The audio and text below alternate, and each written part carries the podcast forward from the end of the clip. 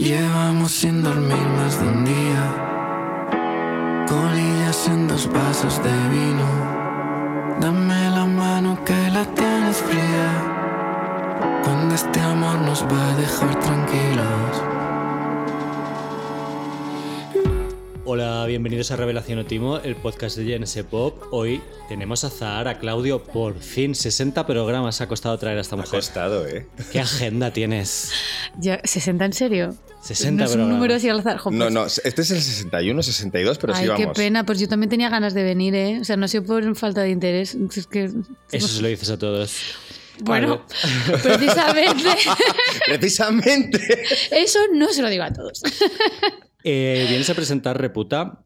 Eh, tengo que decir que la entrevista que te hice de puta ya está hecha, ya ese fue. Gracias, no volvamos ahí. Sí, ese- la entrevista lacrimógena con Zahara ya está hecha hace tiempo. Aunque vengo con el día ult- ultra sensible y yo- he llorado cuatro veces ya hoy. Sí. Y he pensado, venga, voy con Sebas, a ver si me... Pero he pensado No, lo no, mismo, no, ¿eh? no. Pero he dicho, hoy no, basta. Oye, no me digas eso, que yo estoy aquí hoy Que como no, que yo si fuera. Hoy yo me siento, te lo juro, el invitado en el podcast. Porque, claro, estáis aquí como de amiguitas. y yo, cuando me siento de invitado, eh, para romper la incomodidad y para romper la vergüenza, lo único que hago es decir tonterías. Mucho mejor, es que no quiero llorar más. Vale, venga, pues. No voy a poder evitarlo. pero- No, yo, o sea, realmente no sé si esa entrevista subirla un día editada, un poco editada, porque hay un momento en Hoy el que. es muy bonita. Y es muy bonita, y la verdad es que. Pero es, hoy venimos a reírnos. Que sí, que sí, que sí. Hoy venimos a reírnos.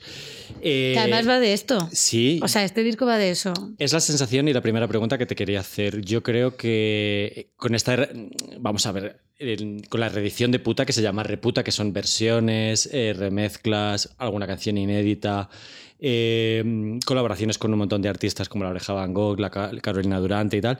Tú misma en el libreto pones que necesitabas poner un poco de humor y cerrar un poco con humor esta etapa, ¿no? Cuéntanos Tal esto. cual. Es que, ah, bueno, tú lo sabes que, no sé tú, pero tú, eh, Sebas, que has venido a varios conciertos míos, sabes que siempre he intentado tener, de hecho, mi monólogo, un momento absurdo, reírme de todo, incluso en mis propias canciones había como mucho humor, o había hueco para, para el humor y la ironía. Y eh, claro, puta, no. no era imposible, porque es que primero en el contexto en el que lo escribo no, no da pie.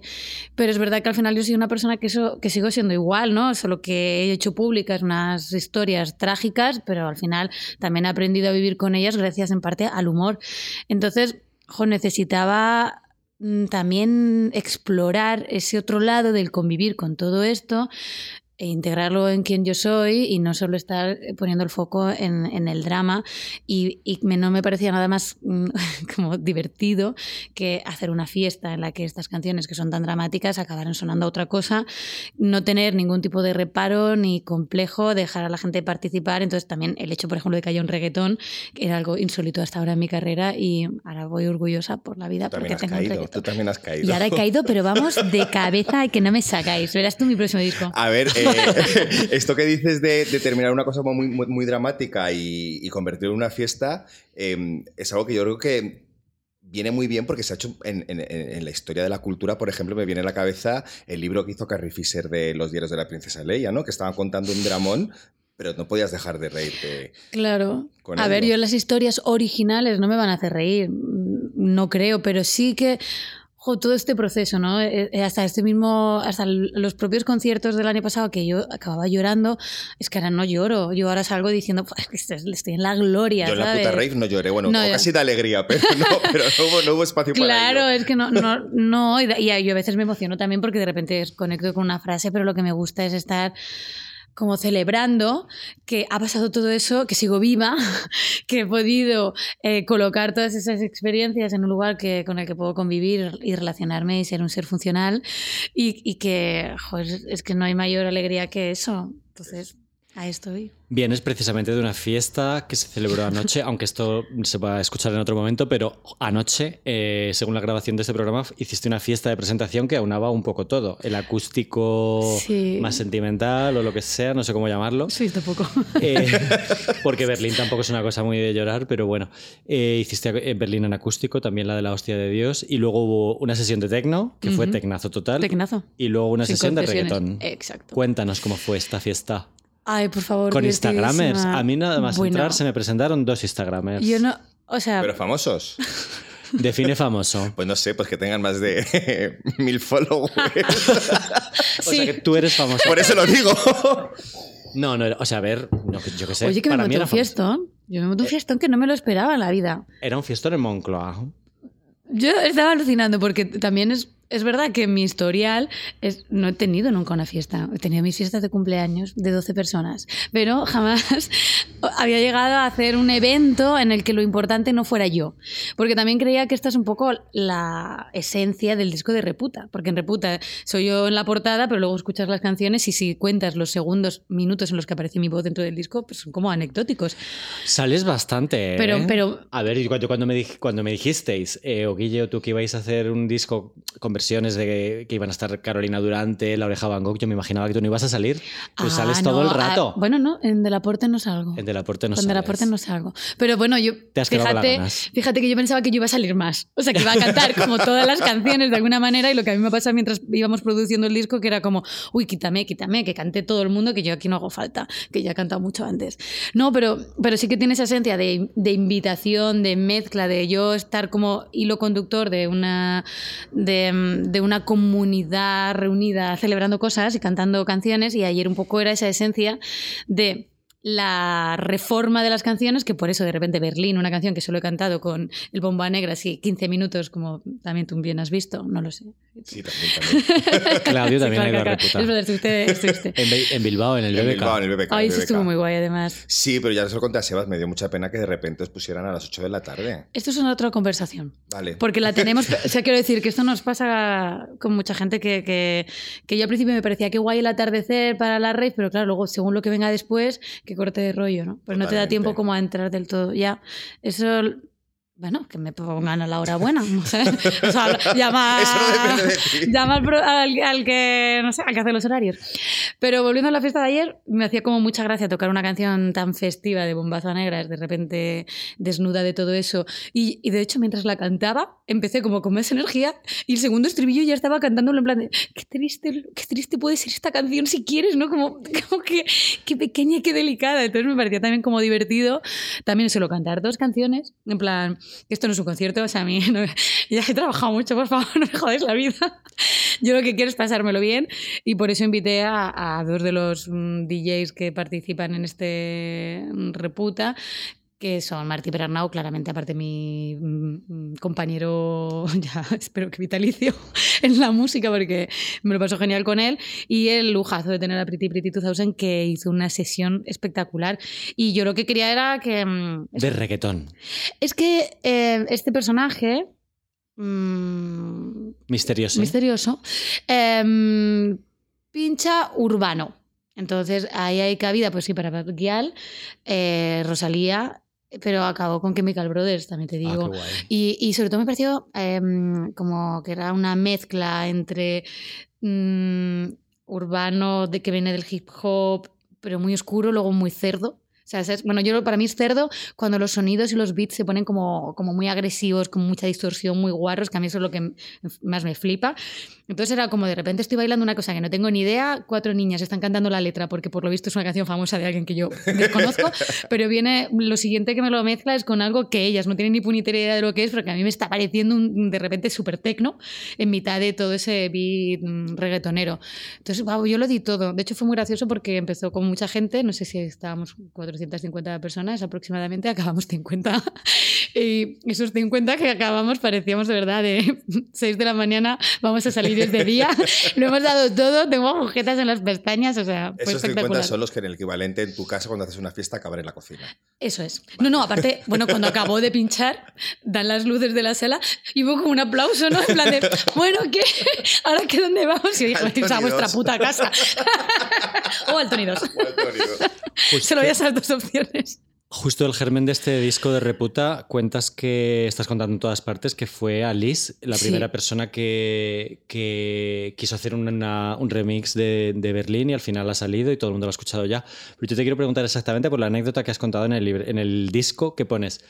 Un día Alice terminó en mi casa. Cuéntanos cómo terminó Alice en tu casa Qué y absurdo es cómo esto. fue esto. A ver, Alice estaba en Madrid porque mm, gra- estaban grabando el Tiny Desk de, De Tangana. del madrileño, de Ta- Sí. de Tangana. ya había hablado con él por redes sociales o a través de su manager, me acuerdo, porque él tenía la intención de quedar algún día conmigo para hacer canciones, como había hecho con, ya con Amaya o con Rigoberta Bandini. Y, jo, los dos teníamos muchas ganas, pero eh, solo habíamos hablado de qué ganas, jijis, jos, ya está. O sea, que no había habido una relación real. Y me dijo que estaba en Madrid y que esa semana a ver si nos podíamos ver. Y entonces él yo estaba en esa misma semana con Guillermo, Guillermo que es mi socio en el sello, en Ghost Records, y Benito, que es Patricia Benito, una poeta que es mi mejor amiga, y estábamos en mi casa de vinos tranquis, porque tengo mucho sueño y oye, a las once y media vais a vuestra casa. Este, este era el plan. Eh, y de repente ese vino se fue como animando, empezamos a poner, eh, de hecho es que yo no sé ni cómo se llama la canción, porque siempre digo ponte un tiro para mí. O sea, en bucle Sí, sí, sí, todo el El tiro, rato. eh, la ¿Cómo se llama la la llama canción? Se es que es llama- imposible de saber. No es amanecer, ¿no? Porque no, No, esa es la que yo otra. siempre- ya no, es que, se, pues hijo, pues de estas canciones que acaban conocidas, ¿Cómo se llamará? Nadie lo sabe. La Dios busco, mío, venga. No puede ser. ¿A que no A lo ver, sabes? Que sí. A ver, me Lleva- sale. Ah, no. Ponte un tiro. ¿Ya no ya, siento nada? ya no siento nada. Ya no ¿Pero se siento llama nada. eso de verdad? Ya no siento nada. Sí, sí, sí, sí. Claro, me pareció tan obvio que, que no podía ser. Pues estábamos allí haciéndonos stories borrachos, cosa que completamente desaconsejable, em, cantando la canción con la buena suerte de que en ese momento Alice encendió el móvil y vio a unos freaks borrachos cantando Ponte un tiro para mí. Y entonces me escribió como, jaja, qué bien, bueno, que ya estáis muy bien, ¿no? Y le dije, estamos, sí, estamos en la gloria, joder, que temón.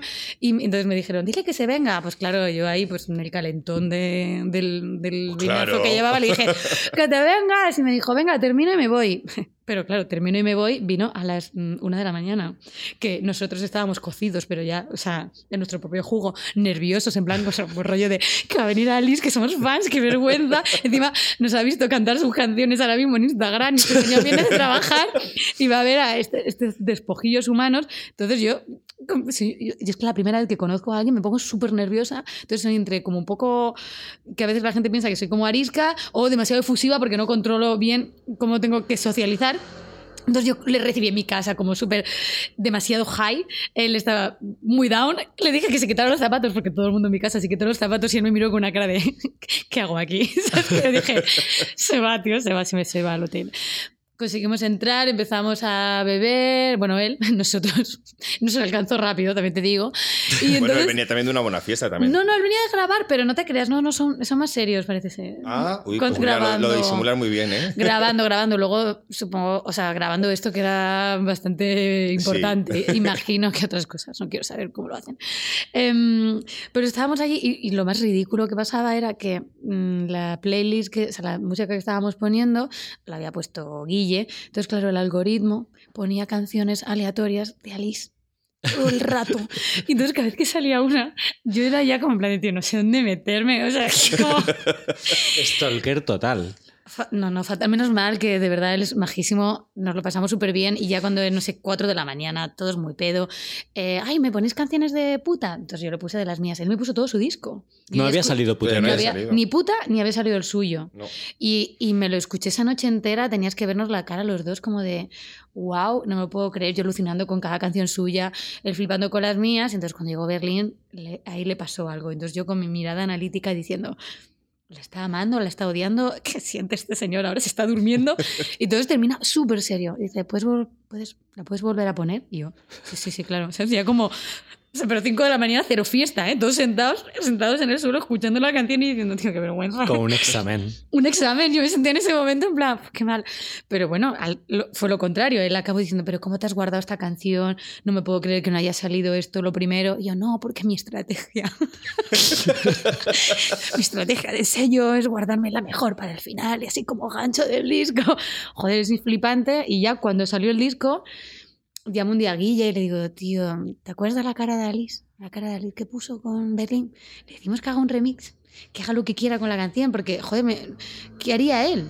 Porque con sus producciones tan minimal y las nuestras tan em, cargadas de, de sonidos y de cosas, a ver qué hace. Y fue muy gracioso. Voy a beber agua que me estoy muriendo aquí.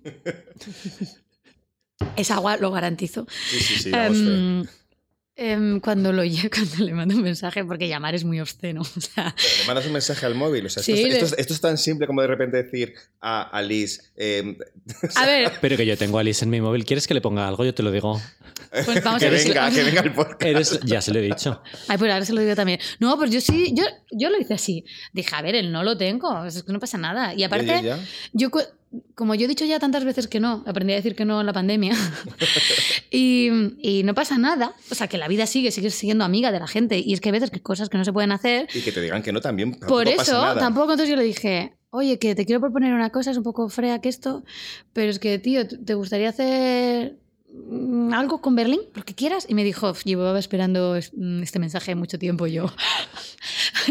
Pero es que él, con todo lo tímido que es también, la verdad muy es que él es muy pro colaboración. A lo mejor en tu Mm. disco pegaba menos en ese momento una colaboración, aunque ahora tenemos reputa, pero en ese momento no pegaba No, en tanto. ese momento no había, no, era imposible. Y a ver, digáis lo que digáis vosotros y diga, diga lo que diga Spotify, el algoritmo, Berlín no podía ser el single de este disco. ¿Ves? Yo estoy de acuerdo contigo. El disco tiene una... O sea, Berlín es la excepción dentro del disco. El disco habla sobre, la- sobre el acoso, habla, so- Claro. habla- habla sobre tu vida y Berlín expresamente era la canción que querías poner en el centro como excepción para aligerar un poco Claro. el contenido, con lo cual no puede ser el primer single. O sea, yo narrativamente para mí no tenía sentido. A lo mejor yo como en mi minisello, en lugar de pensar en estrategia comercial, pienso en narrativa, en, en- en contar la historia y para mí, claro, tenía que empezar con Berichane, que es el resumen del disco, que ahí ya es el spoiler de, de todo lo que viene. En- De hecho, Berlín es la publicidad, ¿no? Es como o la escena ahí... A ver, igual una, una, una Major te hubiera metido esta en plan de canción cebo de mirad, mirad, mirad lo movidito que va a ser Ya, esto. claro. Y, o sea que, Pero, luego ha ido guay, luego No, la no, canción, vamos, o sea, luego la canción se convierte en un single natural, ¿no? Ya- ya- de hecho, eh, funciona mejor ahora a día de hoy que Mary Chane, lo cual es también como guay. Mira, ella ha encontrado un sitio por su propia naturaleza. Claro, pero es- eh, En, la- en lo que es el concepto de puta, yo creo que se ha visto muy beneficiado por ver. Ha quedado muy claro ante los ojos de la- del público generalista lo que es gracias a canciones como Merichane y luego la que sacaste después, la canción de, Canción muerte, de y- Muerte. canción de Muerte y Salvación, que no es un single, obviamente que no está en reputa, por cierto. Em, esa canción da- ponía delante de los ojos que era un disco especial, muy confesional y Claro. muy, muy descarnado. Y es un disco que te ha permitido ir a, a un montón de sitios a presentarlo en los que un Berlín no te hubiera, presen- No, te no hubiera me- permitido ir a una cadena ser a presentarlo Claro. de la manera que lo hiciste. Sí, aparte a mí elegir Canción de Muerte y Salvación fue algo como necesario. O sea, yo sabía que, vale, va a empezar con Merichane y Merichane todavía puedes como medio bailar y luego pensar. Aquí no vas a, solo vas a, no sé, a quedarte un poco impactado porque hasta aunque no escuches la letra, la propia música es como Y, es sorprendente la cantidad de gente que conecta con esta canción dentro de lo oscura y lo compleja que es. Mm, siempre que haces estos directos absurdos en redes y preguntas cosas por las canciones, es una de las que sale mucho y que como que la gente la pide ahora que no la estamos tocando, como, ay, por favor, en el fin de gira volverás a tocarla y, y es como que me, me- claro, al final me sigue sorprendiendo porque Ahí me costó entenderla. Cuando la salió suelta no la entendí, pero luego es, es una, es una cosa brutal de las que no se te olvidan. qué guay. Buscabas tu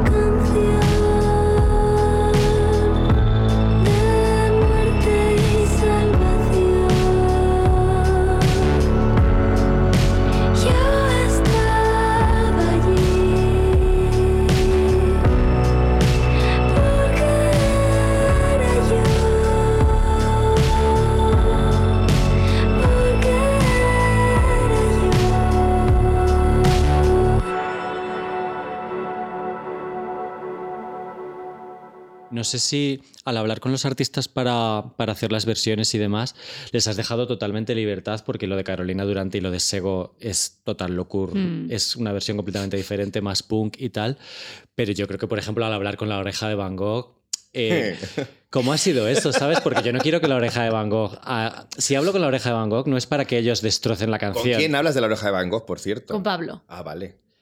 Eh, ¿Les has dejado libertad también para... ¿Esperabas una versión más fiel de- por su parte, de alguna manera? No, ¿O no, también no. querías que Es que yo deconstruyeran? quería eso. Sí. Es que para mí no tenía ningún sentido hacer este disco con gente primero que intentara hacer lo que yo hago, o sea, o, o parecerse a la original, porque además me parece como imposible. O sea, quiero decir que lo que habíamos hecho en puta es tan concreto, o sea, es una cosa tan especial, no de, especial de bonita o mágica, sino no, tan, no tan genuinamente así, o sea, es que es muy, muy, muy mi lenguaje musical y el lenguaje de Martí, que precisamente las personas que me venían así para que versionaran mis canciones también tenían un lenguaje propio muy peculiar y, y lo que yo quería era que se lo llevaran precisamente a, a su terreno todos. La llamada de a todo el mundo es eh, un tema que me fascina. era precisamente la de. Mira, yo lo. Esta es la. Sí que les decía qué canción quería, menos a los DJs, que lo que, que ahí les dije, escuchad el disco y como si hay cuatro remixes de, de Merichanes, que me da igual. Em, pero sí que al resto, a, a los artistas o bandas, les decía, he pensado en ti para esta canción, pero lo que quiero es que la transformes y la hagas tuya y pienses que es tu canción hasta el punto de que no respetes nada, ni armonía, ni letra, ni melodía. Y de hecho con Carolina yo les dije, mira, tenéis que hacer Joker. Yo sé que es una canción poquito rara, pero es que yo digo Cayetano. El motivo por el que yo digo Cayetano es por vosotros, porque me habéis dado la oportunidad de decir un nombre sin meterme en marrones, porque ya es un personaje, ya es algo que, que va más allá de quién es Cayetano. Es un, es, Es un concepto ya. es un Cayetano. concepto. Sí, sí, sí. Pero lo habéis hecho vosotros, o, a- o por lo menos me lo habéis dado a mí. Entonces, eh, me lo debéis. Solo por eso, ahora encima tenéis que hacer esta versión. Y, y yo, de hecho, recuerdo decirle, yo lo que quiero es un poco esa cosa vuestra, ¿no? De... Así como... Ese como punk guitarrero. Claro, o sea, recuerdo este gesto de la guitarra de ñaña, ñaña, ¿no? O sea, quiero como que tenga esa mala hostia. Y de hecho... Me dicen que, que lo están pensando, y en plan, estás con la gota aquí de manga cayéndome por la frente, en plan, de, "Dios, esta gente va a decir que no, y si me dicen que no, A no hago este Veloso. disco. Súper bonito. No sé, ya simplemente por. Me encanta muchísimo. Qué pena, qué oportunidad desaprovechada. Totalmente. Joder, qué mal. Ahora, ahora me siento que lo hice fatal. Bueno, Le hemos un poco otra. rebautizado, ¿no? Pero bueno. Ya. Sí, sí, muchísimo más. Vale, sí. Y entonces ellos eh, al final dijeron que sí y quedamos en hacerla juntos. Que, que- ellos iban a, obviamente a a hacer la música y tal, pero que quedáramos y, y- y veíamos cómo afrontar esta letra y cómo íbamos a hacerlo. Y quedamos en un estudio, en un local de ensayo, y me vienen en plan todos como muy tímidos, rollo, es que hemos cambiado la canción, eh, nos da un poco de... em, no sabemos si te va a gustar, y yo en plan de, no, no, si la habéis cambiado me va a encantar. No, pero es que le hemos cambiado la letra y yo, gracias, genial, me encanta. Entonces empiezan a tocarla, pero aparte en local de ensayo, con Diego con la vena en el cuello que le va a reventar, pegándole gritos al micro, los amplis más altos que he escuchado en ya años, que, que fue como de me voy a quedar sorda en este local de ensayo. Y empiezan a, a, a gritar lo del palazo, el palazo, y yo... no me lo puedo creer esta fantasía. Entonces dije, o sea, ellos me miraron como con miedo, en plan de, "Le- la hemos horrorizado y yo estaba grabando, grabándole vídeos para enviárselos a Guille, en plan de, no sabes, esta maravilla, el- este regalo, gracias a esta versión ya tengo el disco, ya me da igual lo que pase, porque todavía no teníamos más llamadas, solo teníamos eh, Berlín y, y- y Joker. Eh, Eso te iba a preguntar. No sé si hubo alguien que te dijera que no o se te quedó alguien en el tintero. Amaya Montero, me imagina que no, porque si no hubiera sido un poco. un no poco- quiero ser yo esa persona No, no, es que te a que decir genere... que, eso, que genere este típico Que- enfrentamiento No, de no, no. a quién prefieres a. Las dos Españas no tengo ganas de tenerlas enfrentadas Pero- en mi pro- pero- mi disco. Ya, ya me pasa con otras cosas. Pero sí que me parece curioso porque es verdad que es muy ecléctico el, el número Sí. de, de- de colaboradores que hay o, o gente que versiona. Y claro, uno se pone a pensar que esto es un disco que haces como de reedición o de edición especial para tus fans. Tendrás que pensar un poco lo que le gusta a ellos, porque claro, las reediciones sabemos lo que es, un poco que saca se- cuartos. herma- Ya, pero es que fíjate, fíjate.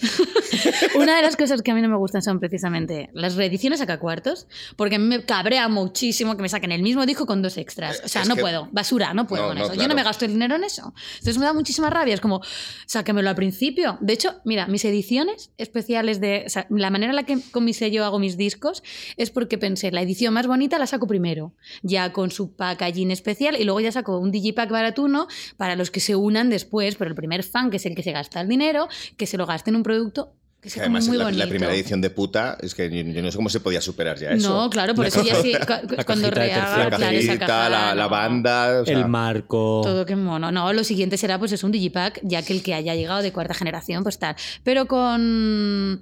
con Reputa es, es importante recalcar que no trae el disco de puta. No. Dentro No. es otro No, disco. claro, es otro o sea, no es una reedición realmente. Eso es. Eso es lo que yo quería. Yo lo que quería era partir de puta y crear algo nuevo. Y de hecho, crear que, que fuera tan diferente por eso, para que no, no tuvieras la sensación de... de- De ya tengo aquí a mi, Sí. a mi ídola sacándome los dinerinchis. Sí, y además es- es verdad que he hecho una cosa también, que por eso soy un sello, pues como el, el sello que soy, que es que no he pensado en absoluto en, en los fans. Ah, o sea, he pensado, he pensado en mí, he pensado en mi coño, he dicho, ¿qué me apetece? ¿Sabes? Como voy a hacer mis wishlists. Wish list, wish- wish- bueno, mi lista de deseos, es que no hay que hablar en inglés Sí, sí, no sí, sé. sí, mi isla de deseos. Voy a escribir mi lista de deseos y voy a ver cuáles se me van cumpliendo. Y de que esto, esto venía eh, aquí tu pregunta. Todo el mundo ha dicho que sí. Solo dijo que no, pero porque no podía y lo entiendo, porque viendo su agenda, lógicamente no podía. Roberta Bandini. Pero, a ver, que nos, nos queremos mogollón y, y queremos hacer algo juntas, pero tampoco. Se adelantó a Maya ahí. Es que bueno, claro, si es que me dijo, mira, no he sacado ni mi disco y me quedan no sé cuántas colaboraciones por compartir todavía. Le dije, o sea, lo entiendo porque a mí ahora, justo para octubre, muchas bandas y gente quería colaborar conmigo y le he dicho, es que no puedo, que acabo de sacar reputa con 11 colaboraciones y de repente empezar a colaborar aquí con el resto de gente. El que más roto está, el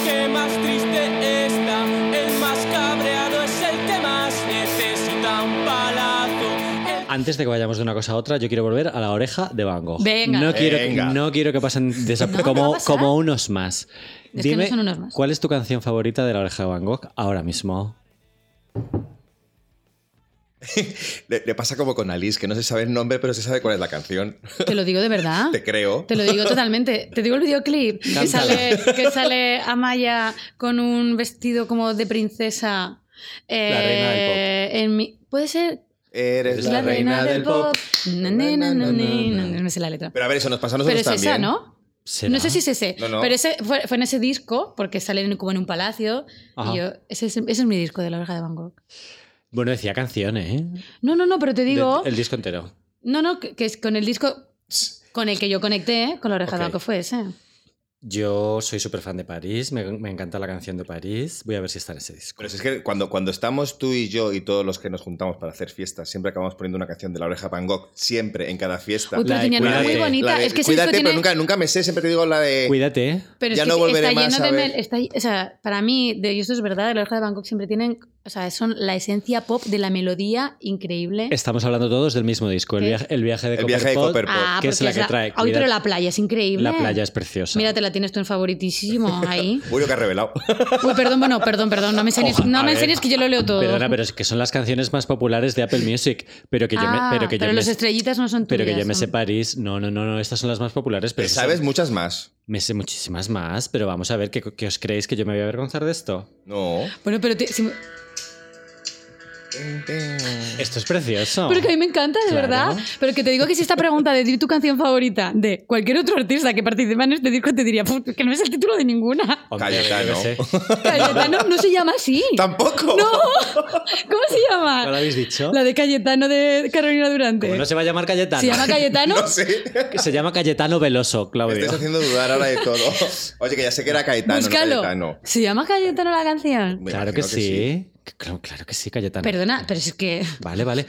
No, no, no, vamos a ver. La De pregunta hecho, de la tiene una canción que se llama Perdona, no sé qué, ¿no? También. es con trampa, porque yo que sé, hay, un, hay una como un regreso al sonido de los 2000 que ya no sabes si la gente lo dice por pose o por... Ah, o no, por- claro. Un poco, por, un poco de coña, ¿no? O sea, quería saber cuán honesto era tu acercamiento a la oreja de Van Gogh, que yo sé que tú vienes del indie y de todo esto. Claro, pero es que, a ver, yo vengo del indie y La Oreja de Van Gogh no ha sido igual que otros artistas que han sido pilares de mi vida, no están en este disco.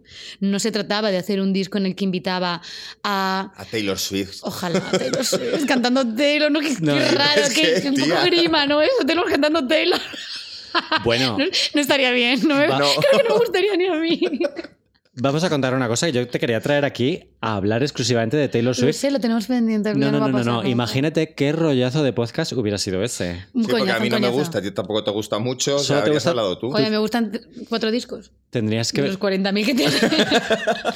Pero No, aparte me tendría que haber venido con apuntes porque te, te estaría diciendo todo el rato ningún nombre de ninguna canción. Sí, esta de La la, de- que sale La de Jake. La de. Jake. la que baila y quita eh, La de Harry Styles. videoclip que tiene. Eso sería todo este podcast sería así. No vamos a hacer semejante podcast. No, pero que lo que sí que me apetecía en el, en el disco era contar con, con gente, más allá de si eran importantes o no en mi vida o en mi trayectoria, que mm, tenía ganas de que estuvieran ahí. O sea, era un- ha sido una cosa como una decisión mucho más... mm, Espontánea. Sí, quizás. impulsiva. O sea, como que pensaba. eh, primero iba a ser un EP, porque era como Berlín y yo, y yo, que las tengo claras. Pero luego fue como. ¡Oh! Rodrigo Cuevas tiene que cantar la copla, porque es que yo me compuse mi Dolores escuchando. ¿Ves? ¿Qué canción de Rodrigo Cuevas? Pues una. una muy bonita. A ver. La, joder, el- ay, la de la de. mm, Si es que me la canta él, la tengo, tengo un audio suyo Yo tengo pendiente todavía de meterme en el universo Rodrigo Cuevas. Ay, por favor, sí. Ya, pero bueno, cuando entres es no que no, a sales. ver, Pero si tiene que venir ya. Tiene que venir ya. Tiene que es venir que mi novio que es asturiano, porque si no hablo de mi novio en cada podcast no me quedo contento, que es asturiano y me ha dicho que ya me llevará a un concierto cuando venga. Es que vas a alucinar el no día quiero... que nací. Es que no sé ni cantarlo yo, ¿cómo voy a cantarlo? El día que nací yo, está en bucle y luego estar, estar con él y que te la esté cantando aquí mientras te estás tomando un vino, porque canta todo el rato. Así. Rodrigo está cantando todo el rato, pero no incómodamente. Porque piensas eso y dices, Dios mío, estoy en un musical, mal. No, no, no. Te está cantando, ¿qué pasó? Por favor, voy a contaros esto. Tengo sí. tiempo. Yo pienso en Rodrigo Cuevas. Rodrigo me dice que sí, me dice que quiere una orquesta, que quiere a Víctor Martínez. Y yo digo, se me va a ir el presupuesto muchísimo este disco. No pasa nada. Pero nos vamos a mi pueblo y lo grabamos con la agrupación musical eh, que es la, la, banda mu- mu- municipal que, toca en Semana Santa, que toca, o sea, la cosa más de Úbeda que hay en Úbeda, que es que para mí también ha sido como, joder, me va a explotar el cerebro de ya esta conexión una canción que hago sobre mi pueblo, pero que es amable, y está aquí la agrupación, la Semana Santa, la iglesia, todo mezclado, o sea, como que muy complejo todo, y muy maravilloso, y como no, no, sé encajar nada de lo que sentí con, haciendo esto, de lo bonito y de lo es- especial que fue. Se vienen Rodrigo y Víctor Martínez, Víctor Martínez, productor de musical de todo el tinglao que ha montado el madrileño. Sí, sí, sí.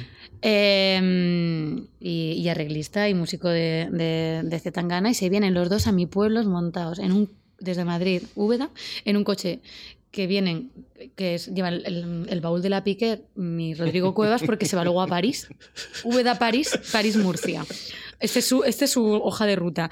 Y me vienen todos con sus maletas y yo también vengo con maletas y mi técnico, que es el que conduce, tiene la silla del, del niño, la no sillita, puede quitar eso. que no se puede quitar. Entonces van, no sabes cómo, yo voy delante. Por, por- En la silla del niño. no, Pero eso, mere- eso- merecía un reality, ese pro- o sea, De- una, bueno, una bueno, grabación. No, no, no. Ellos están rodeados de maletas, en- en la- se- sentados juntísimos. Rodrigo y Víctor, que yo decía, es que estoy maltratando a estas dos estrellas patrias y las estoy maltratando de verdad para ir a mi pueblo.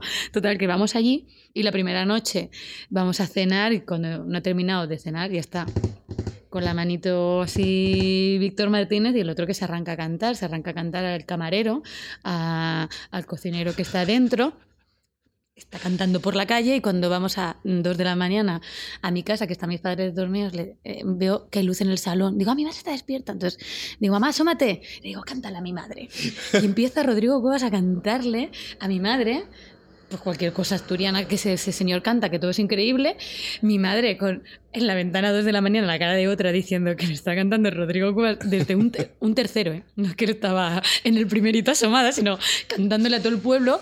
Y le digo, venga, vamos a subir. Sale mi padre en batín, que está recién dormido, pero con la cara del revés, y se ponen eh, en el salón. Nos ponemos a beber chupitos de aguardiente que prepara mi padre, mientras Rodrigo canta y baila jotas con mi madre y mi padre y Víctor haciendo percusiones mm, corporales. Yo todo esto grabándolo así con la boca que me llega hasta el suelo diciendo, pero ¿en qué momento soy merecedora de esta Es experiencia? que es- eso habría sido un documental que tendría que haber estado metido aquí en. en- Ay, de- en- si es que no tengo alma de documentarista. Yo Ya. te lo cuento luego, pero, no, Pero pero, te- nunca saco la cámara. También te digo que qué suerte tener amigos que canten bien, porque tener amigos de esos que no paran de cantar y que encima son. No, claro. Es que por eso te lo digo. Es que lo de Rodrigo es una cosa que yo todo el rato quería que me cantara. Jamás he querido que me cantara nunca nadie. Solo que me cante él. Tiene que ir al Benidorm Fest, Rodrigo, Cueva- Rodrigo Ay, Cuevas. ¿Tú por qué opinas? favor. ¿Tú, ¿Tú qué opinas de ir tan bien? Yo no voy. No me veo nada ahí. Es que no, me- no sé con qué. No tengo, creo que yo no tengo esa, esa gracia de, de... Jo, yo veo lo de Rigoberta y digo, tío, qué genia. Qué brava, es que me flipa. La, no sé, lo- me, me- no sé, me alucina eso, pero yo veo que yo no llego a eso. Pero no como algo malo, sino es que no me sale. Y no soy capaz de componer ad hoc Ya. para eso. Es que me, o sea, me bloqueo, me, me quedo. Pero Ro- Rodrigo, me encantaría, creo que. Joder, pero bueno, que si fuera Eurovisión Rodrigo Cuevas, o sea, sería una cosa espectacular, Igual- pero igual no pasaría. Igual nos llevamos una sorpresa ahora mismo, Creo porque no, yo creo creo que que está no, medio, medio España mandando canciones para... ¿En serio? Ay, yo este no Rodrigo Cuevas tiene que estar ahí. Eh, Sería y ya está. increíble. Y ya está. Y yo te veo, pero no con el no precisamente con el registro en el que estás ahora mismo. ¿Pero con qué? Venga, Eh, dime, ilumíname. hicis- Hiciste ya un intento de, de ir, eh, si no recuerdo mal, bandera blanca. Se la mandé para que la cantara Aitana. Para la que, la cantara Aitana. A ver, yo te hubiera visto en el, en el momento de Yola, Yo la habría sido gracioso y la habría hecho guay. Pues desde luego que sí. pero un claro, agosto. Oye, a mí me gustaría que fuera una canción de cantautor, ¿eh? Pero es que tú no estás en ese rollo ahora mismo. Pero a mí me gustaría que fuera una canción de cantautor bien hecha, no aburrida. No, Y- y- claro, es que sería bonita. Y con algo, porque tú- a mí algo que me gusta mucho siempre de tu música es que por muy seria que te pongas a veces con las letras, siempre hay ese espacio para el, para el humor y para, y Claro, para jugar con lo popular y con lo cañino. Sí, lo. Hombre, siempre, siempre, siempre. O sea, Bueno. está, está el caso de Yola, pero no sé. Bueno, pero en Ramona yo lo intenté. Sí, sí, lo que sí, pasa sí, que, sí. no, que, claro, la historia es tan dura que no hay humor, pero también puede haberlo, sí. Sí, pero- En, en Ramona yo creo que sí que hay humor, Sí, ¿eh? sí, sí. Pero, en y en Sansa en no. ca- eh, no, en salsa no, ni quiero. Pero en Café Verbena, el Café Verbena tiene mucho humor, lo que pasa que ahora ya con, pues no lo voy a cantar. Que sí, no, y que, y que- y que- el y café que no, que no solo las canciones, quiero decir, la presentación de este disco, el vídeo que has hecho imitando el mítico anuncio de 30 Lux de Rocío Jurado. Ay, ¿lo no lo he visto, no. Pues no es lo mismo, pero no es igual. No te pues Se duran es que 15 es- es que es segundos. máximo. Te lo puedes poner. Es que es, que es lo más que no sé de dónde ha salido esa idea, porque además es que es, De clavado el look, está. Pues a esa cosa me refiero, que por muy intensa que te puedas, No, que puedas claro, parecer, tienes espacio para hablar de Yola Berrocal, tienes espacio para hacerte un vestido con la cosa esta de la servilleta de gracias por su visita y convertirlo en gracias puta, que levante la mano quien no lo haya hecho. No, claro, claro, O sea, es que- ideas y cosillas para poder llegar a Eurovisión, yo sí lo veo. Ay, ahora ya me has picado. Es que yo Claro, soy- es, es muy que- fácil, es muy fácil. quiero decir que. mm, Claro, te- pero, jo, pero sabes que yo mm, soy tan obsesiva que o sea, pf, tendría que pensarlo tanto Ya. y luego me tendría que venir una idea que yo pensara, wow, qué genialidad, fua, lo vamos a hacer bien, pero eh, luego no soy así tampoco. Digo, ay, qué genialidad y luego, ay, no. Yo te veo en otro mood allí- ahora mismo. No, claro. Ahora- Con la rave, ¿sabes? Claro, con la rey. Monto, monto la rave. Una rave de tres minutos, tía, no puede ser. No, eso no. Pues si ya es corta. Si ya que te falta hora y media más para que por lo menos eso llegue a buen puerto.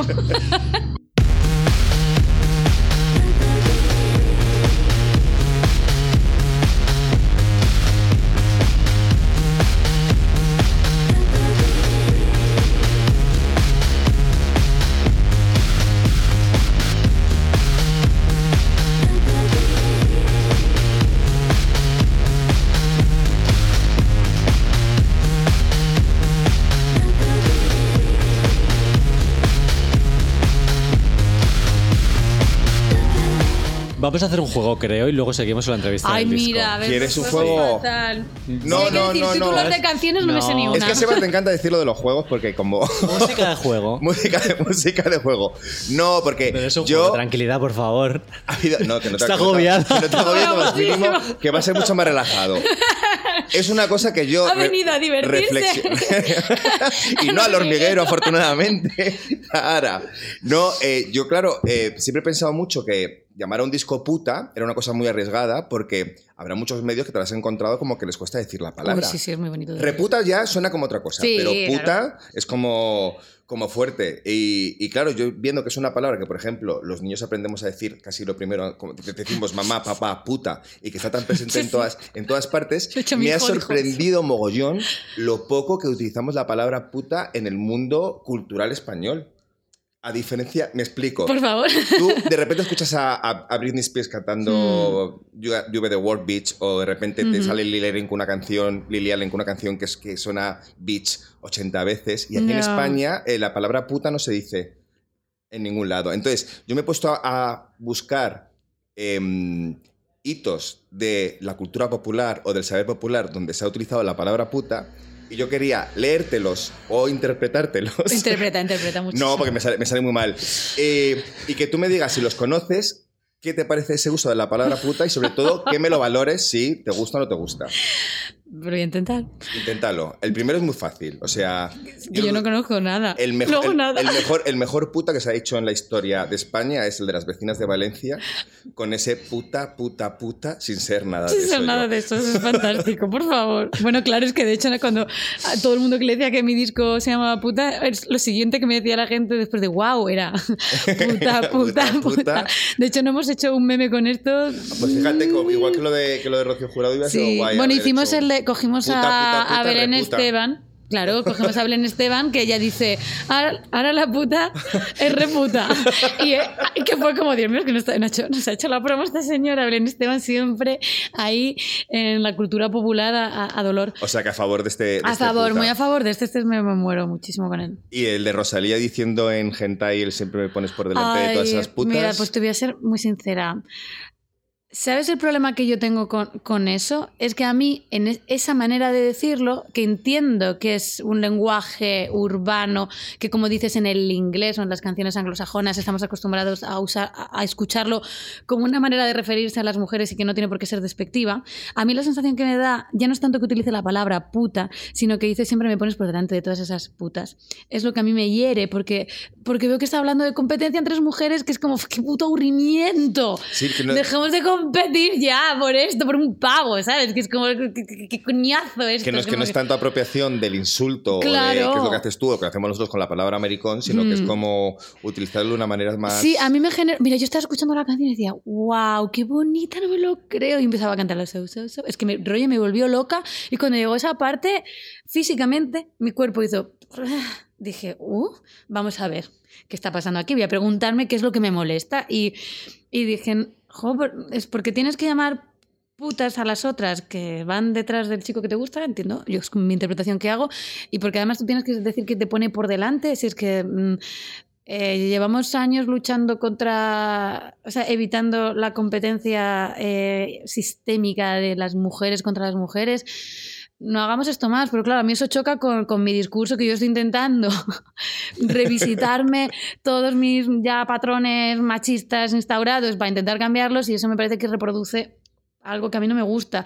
A lo mejor ella no quería decir eso. No hablo con Rosalía, no habría, tengo su habría- teléfono. habría que, que preguntar. ¿Hay algún sitio donde ella dice eso? Ella dice que hay mucho humor en la letra y a mí que haga una ver, letra de Es la... una, es una canción sobre. Uy, me encanta, eso me encanta. Una canción sobre un pene. Sobre un Sobre pene. el la polla pene en novio. concreto. Es que, guau, pues es que yo, eso sí que me dio envidia. Dije, "Y con esta melodía, qué, qué genial. Es que en serio, es que encima la canción me encanta y Es que me encanta que hayas dicho que es bonita. Es Pu- pues, preciosa. que Hombre, más- está nominada al Grammy a la mejor canción. Es que es preci- Es que es te muy prometo fuerte. que me parece una preciosidad y la producción. Y yo estaba escuchando al principio, dándolo a compartir eh, en, en Instagram Stories y dejé de compartirlo porque dije, tengo que pensar qué siento con esto. Ya.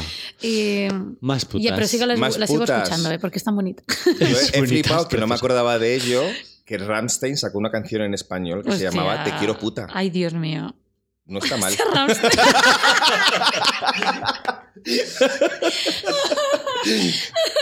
no está mal como crítico musical. No está mal. Fin de la crítica musical. Oye, ¿no te ha salido al buscar puta en Spotify? ¿No te ha salido al buscar puta, te quiero puta de... No. Es que yo lo he hecho esto, he puesto eh, puta en Spotify. Me ha salido eso, me ha salido una canción de extremo duro, pero esa no tiene ni letra ni nada. Es como más instrumental y tal. Lo que sí me ha salido es una que tampoco sabía que existía, Leticia Sabater, una canción que se llama La puta ama. Ahí eso bien. Claro, pu- o sea, que la RAE, que la RAE haya aceptado el puto o puta como algo, algo una- un adjetivo intensificador, a favor o en contra. A favor, a favor. De hecho, yo creo que el libro este que, el libro este que me escribí cuando era escritora, eh, el el personaje de Clarisa todo el rato está diciendo puto todo. De hecho, es mm, Caravan puto chel.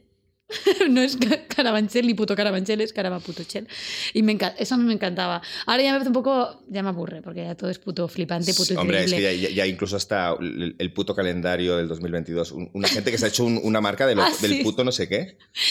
Sí, como se ha todo. dado la vuelta. está- claro, todo está muy, muy manoseadico ya. Pero sí, pero bueno, sigo a favor, no pasa nada. Más a favor que en contra. Yo hay uno que no estoy muy a favor porque, claro, siempre he pensado que el puta, si le cambiamos de género, o sea, si cambiamos el género a puto, eh, nosotros siempre hemos tenido un problema con la canción de Molotov de puto. Ay, ya, claro. Que no, yo no he sido capaz de resignificarla para tomármela como algo. Es que yo, espera, Ellos han pedido disculpas y han intentado remozarla en plan... Pero son puto, ¿qué, qué significa también? Porque para ellos, o sea, que ellos cuando están diciendo puto, ¿qué quieren decir? Matarile al maricón, no te digo más. Es que se me había olvidado esta canción. De verdad.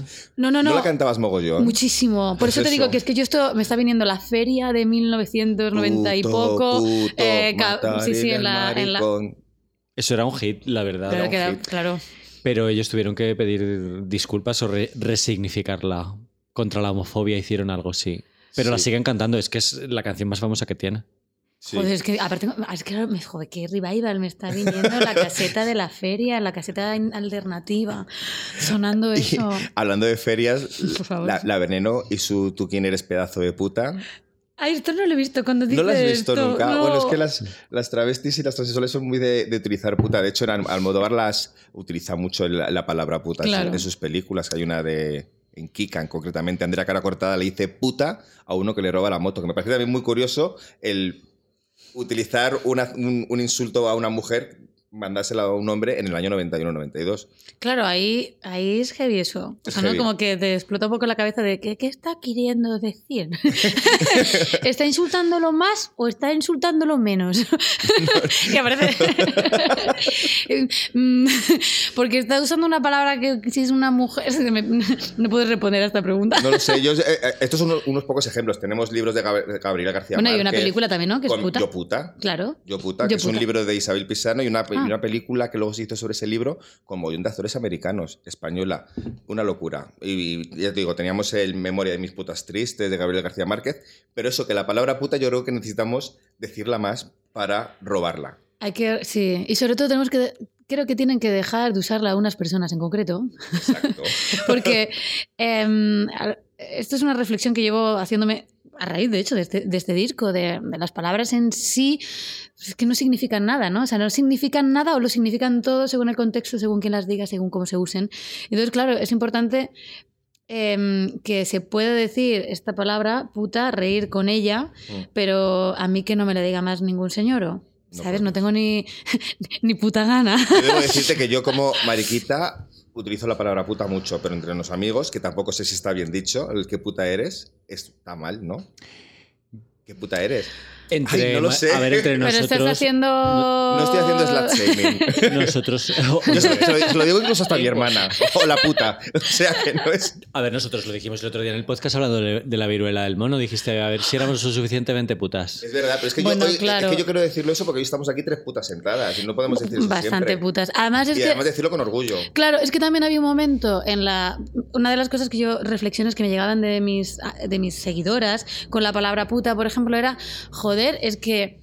Mm, Cuando me han llamado puta es porque me ha costado con muchos pavos, he tonteado, he hecho lo que he querido y encima ellos me lo han dicho como algo para empequeñecerme y si lo que quieres decir es que follo con muchos y eso es una puta, pues soy una puta que follo con muchos pero no hay nada malo, ¿no? O sea, es como no, no. es que- querer o sea, ellas apropiárselo como, como mm, quitando precisamente la vergüenza o el pudor o el puritanismo de, de tener relaciones sexuales con quien les apetezca, pero a mí que no me venga un pavo a, porque yo hago lo que quiero decirme que soy una puta. Es que eso es, es como lo que... mm, de hecho, la palabra puta, si la sigo cuando vuelvo a mi casa sola de noche y estoy intentando meter la llave lo más rápido posible para entrar y cerrar la puerta, pienso, no digas un puta ahora que te cagas encima, ¿sabes? Es como, Ya.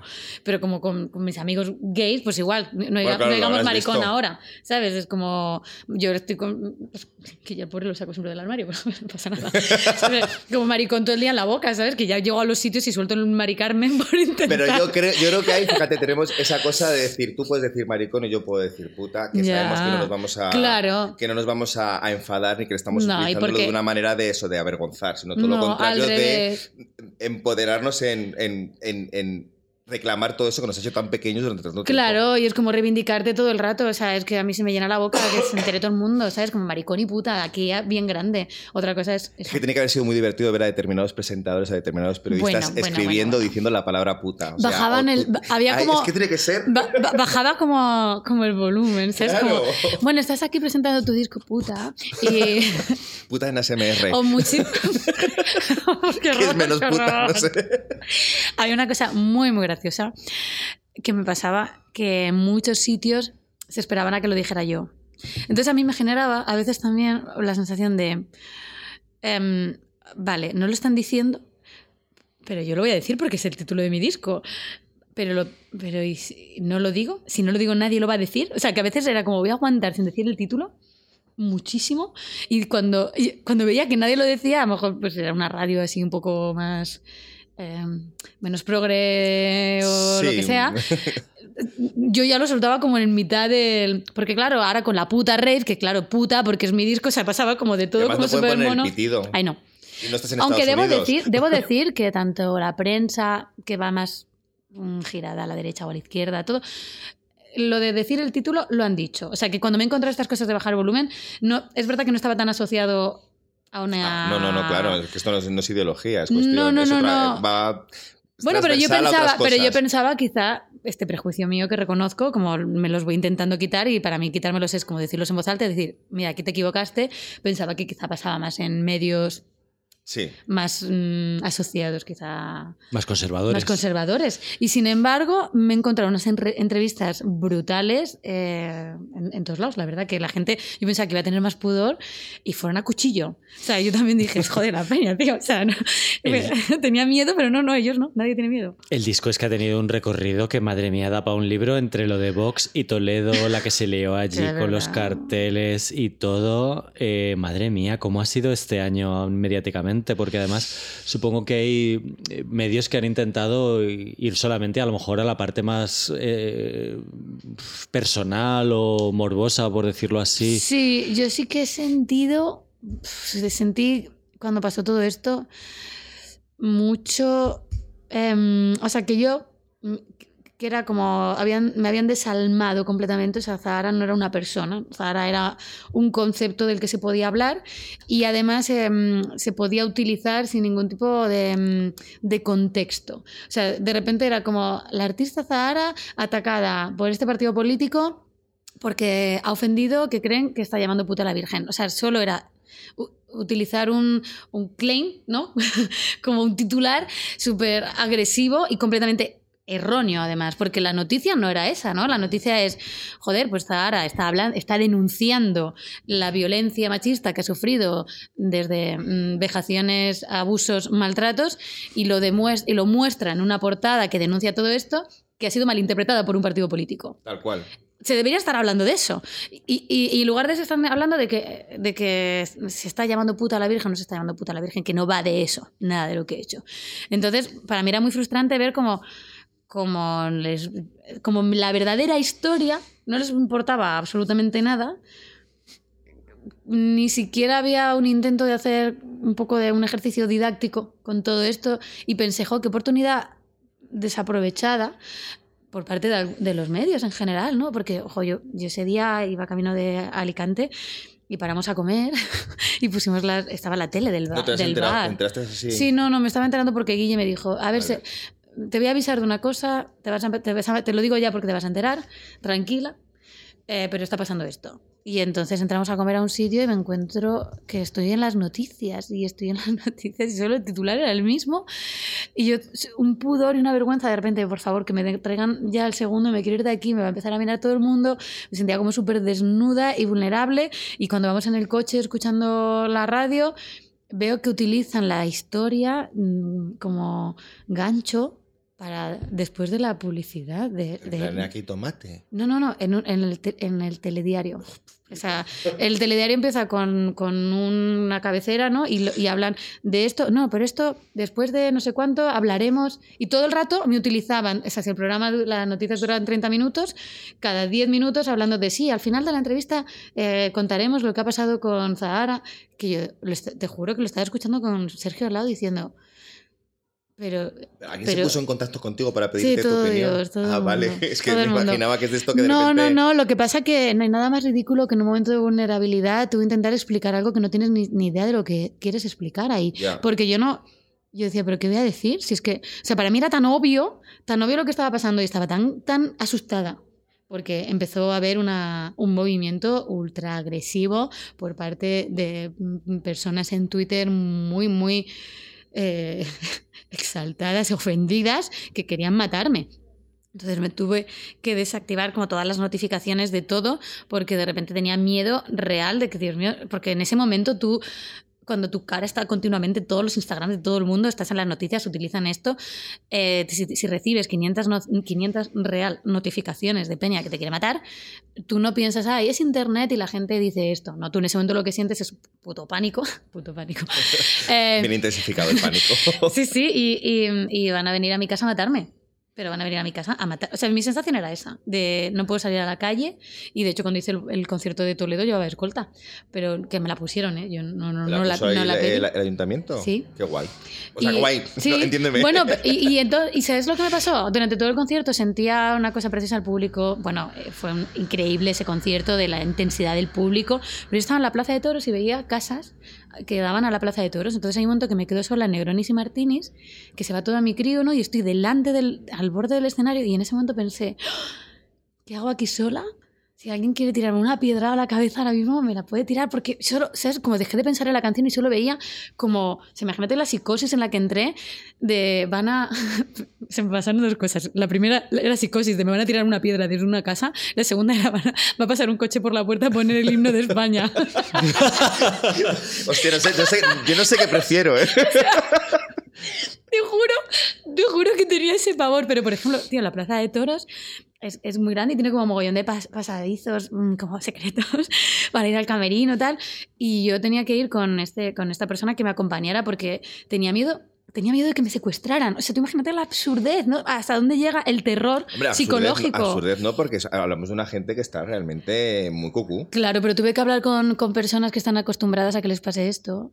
Eh, le escribí, de hecho, a Paco Tomás, que, que, que como mm, tiene un perfil tan eh, Político. tan político, le escribí y le dije, oye, me está pasando esto, dime, dime algo. O sea, es, eh, Dime qué se va a pasar. Sí, sí, y fue maravilloso. Me dijo, puedes estar, o sea, me- bueno.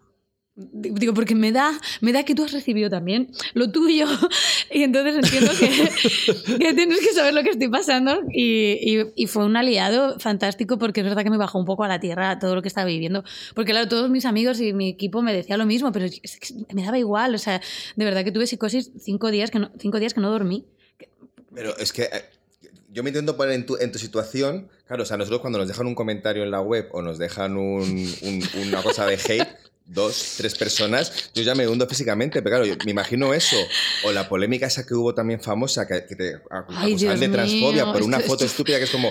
Que esto esto fue también que no solamente de un lado los que escuchan, los que entienden malas cosas, o sea, que todos No, estamos claro. bastante trastornados. No sé, el problema es esto, el problema a- a es, es, como estamos de sens- de- ya hipersensibles que no nos paramos ni a escuchar ni a, ni a intentar un poco entender qué le está pasando al otro. Bueno, a mí es que esto sí que me, que me pilló como de... es que yo no daba ver. crédito. No sé ni lo, no sé ni cómo ni lo que tengo que ni lo que tengo que decir aquí. o sea, no sé ni por dónde empezar. Pero bueno, sí, pero el odio, este odio asesino, yo lo que aprendí es que a colocarlo en un sitio, ¿no? A decir, vale, es- ese odio puede ser real, pero ese odio es efímero. Em, también en las redes no puedes em, sobredimensionar eso, ¿no? O sea, no puedes llevarte a, la cotidianidad y a, la, a lo em, analógico y tangible, ¿no? a lo físico, lo que sucede en la red. Porque es como cuando estás dentro de un coche, ¿no? Que dentro de un coche eres una persona que quiere asesinar a todo el mundo. Y cuando sales del coche de repente es, perdón, disculpe, pero dentro del coche te estás cagando en los muertos de todas las personas que- con las que te cruzas. ¿No? Como que, que fomenta esa irascibilidad. Esa Hay una cosa que hemos hablado alguna vez en algún capítulo del podcast que es como que si no hay un... Por ejemplo, en este, este disco que utilizaba una imaginería religiosa, tú has utilizado muchas veces imaginería religiosa, has explicado por qué, eh, te has criado con ella y demás. Eh, que Claudio y yo hablábamos en el capítulo de Rigoberta Bandini de cómo Pablo Casado se había metido con su canción por ser una soflama feminista y tal. Hablábamos de como de que si alguien no, produ- no produces una reacción en el mundo conservador, como que no se cierra cierto tipo de círculo. No sé si tú has pensaste en esto al, al utilizar una portada tan llamativa como la de la Virgen, ¿no? En plan, voy a provocar, eh, a lo mejor voy a disgustar a algunas personas o lo que sea. Pues em, creo que a veces quizá peco de para bien en algunas cosas y ese mismo para mal en el aislarme de lo que los demás van a pensar. O sea, yo solo soy capaz de crear si no tengo en mente a nadie, a nadie. Entonces, soy capaz de hacer estas canciones porque pienso que nadie las va a escuchar. aún sabiendo que sí, y soy capaz de hacer esa portada porque lo que yo quiero contar lo tengo tan claro. O sea, para mí esa portada hablaba de una cosa muy concreta. Obviamente había un imaginario religioso, y, mm, pero es que para mí era como, mm, era mucho más potente la banda donde parezco una Miss y esa Miss pone puta. O sea, para mí eso era tan radical y tan, tan potente y, y representaba tan bien la idea del disco que era, joder, soy la, tengo que ser perfecta, pero en lugar de ser perfecta soy una puta. Es una Y- banda que además tiene muchas imágenes religiosas, más o menos. O Sí, sea que... claro, pero y la, bueno, y la corona, obviamente, pues ser una corona religiosa, porque encima se me exige ser una santa, se me exige ser una buena madre, eh, ¿no? Como que, que estaba todo eso para mí tan claro que de hecho cuando salió, mi padre, que es una persona muy religiosa, tuvo un retorcimiento de estómago. Y, y- y yo ahí fue la primera vez que dije, ah, amigo, la he liado. ¿Sabes? Como, bueno, la he liado porque es lo que quería hacer, pero, ah, entiendo que pase esto. Qué bien que pase esto, porque dará pie a una conversación, porque vivimos en una sociedad civilizada, donde la gente podrá preguntarse por qué esa, esa portada y, a través de esa portada explicar lo que hay dentro del disco, porque lo define súper bien. Entonces mi padre fue el primero que, igual que se le retorció el estómago, cuando escuchó el disco en su totalidad y cuando contigo he hablado muchas veces de que hablo mucho de mis discos con mis padres, lo entendió perfectamente y cuando pasó todo esto del capítulo Toledo, él estaba a muerte conmigo, a muerte, y me dejó unos mensajes que fueron también como preciosos de... de mm, dijo, es que es tan potente lo que has hecho que quien no quiera verlo, pues qué, tristeza eso. Y al final el, arte, mm, para mí el arte, puede ser muchas cosas para otras personas, pero el arte son dos cosas. Primero, tiene que, mm, es, es como una especie de espejo. O sea, el, el arte en sí mismo ¿no? No, no tiene por qué ser, no tiene por qué contar absolutamente nada. Eres tú el que al verlo te sale lo que tienes dentro. Entonces, claro, algunas personas cuando ven esa portada lo que les sale es eh, sentirse identificadas con, con esto y otras se ofenden porque están viendo otras cosas. Pues eso habla de esas personas, ¿no? Es una oportunidad el arte para cuestionarnos quiénes somos. Lo volverías a hacer, volverás a utilizar Sí. una imagen religiosa. Hombre, claro. Pero porque es mío. es que es mío. A mí ta- una de las críticas que me decían, a ver cuándo te metes con el... Con, Con los, con los, con, con, con los, Em, el islam- con el islamismo. Gracias, eso es esa la Es que, es que me estaban saliendo otras palabras y Joder, es que sí, sí, es que soy, sea, soy disléxica y hago unos. eh, cuando me sale una, empiezo a decir unas cosas que mejor me callo.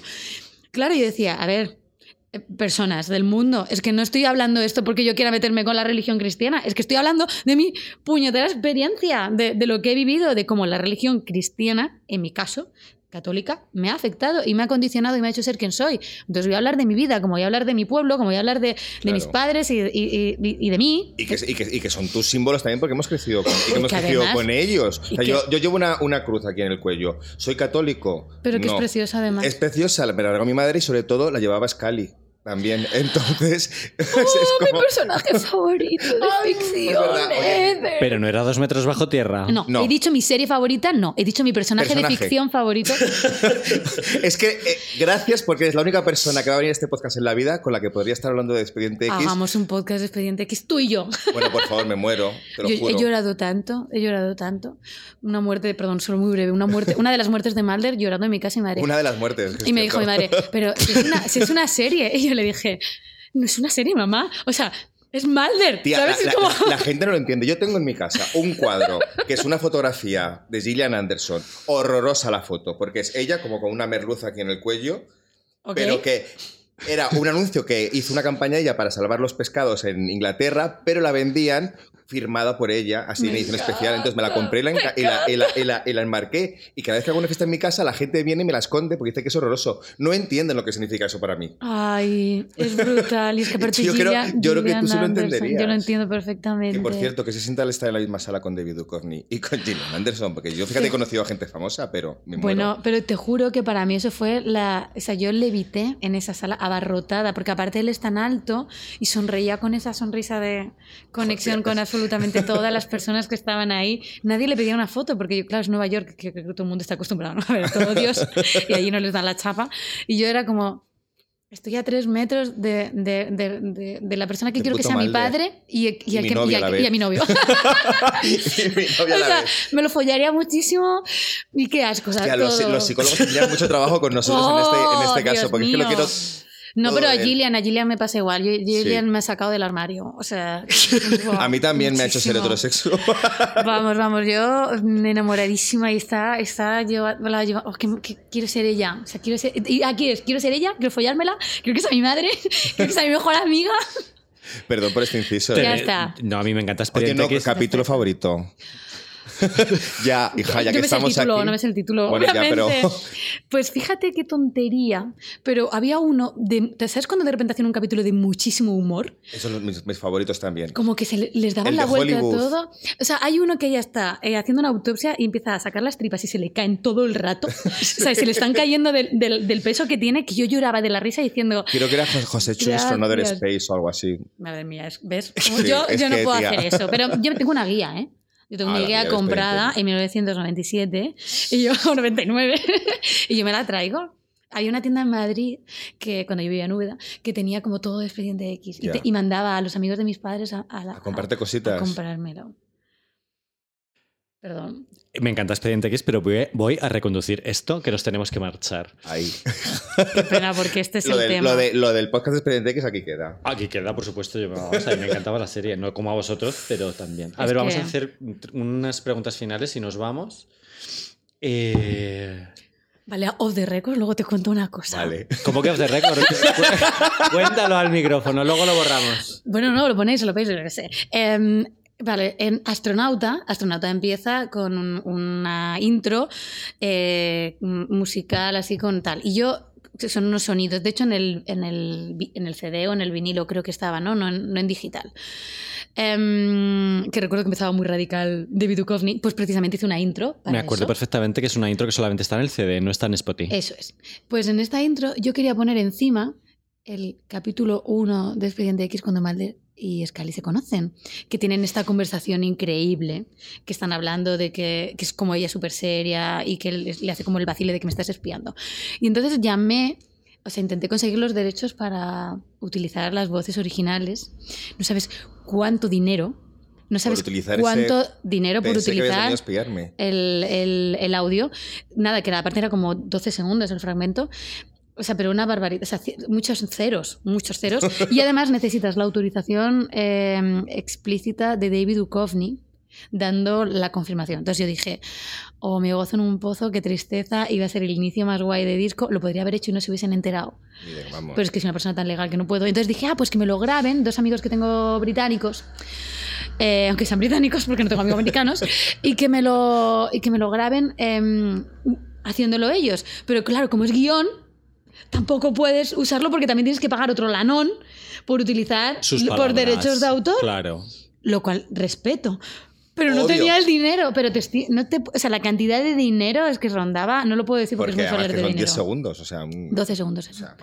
Era tan bonito, entonces lo ponían la- en los bolos. Suele En los pasar. conciertos lo ponía. Eso, eso me lo perdí.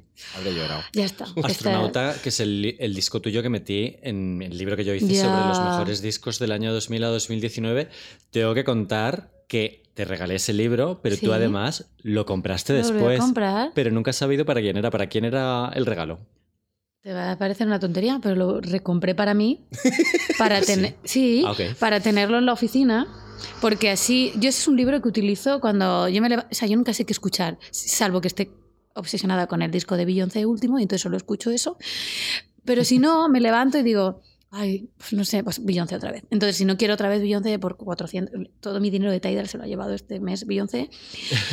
Em, digo, ¿qué hago? Y cojo vuestro libro, abro una página random y pongo el disco que me sale. Entonces eso lo tengo en mi casa y cuando estoy en la oficina me da mucha rabia no tenerlo, entonces me compré otro para tenerlo en la oficina. Ay, qué o sea, no guay, se lo a nadie. Oye, mira, mete la cuña. Pues sí, pues si sí. ya está de Bueno, promo, tú también.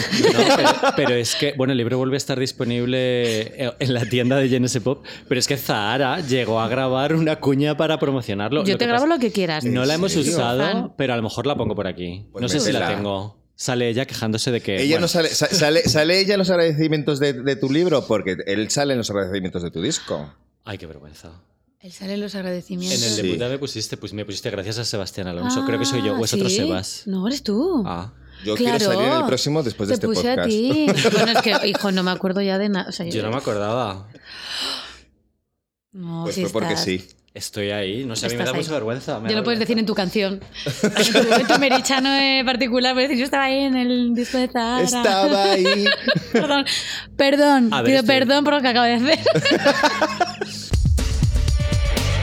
Hola, soy Zara y mm, por desgracia no vengo a hablar de mi libro, bueno, de mis libros porque tengo dos.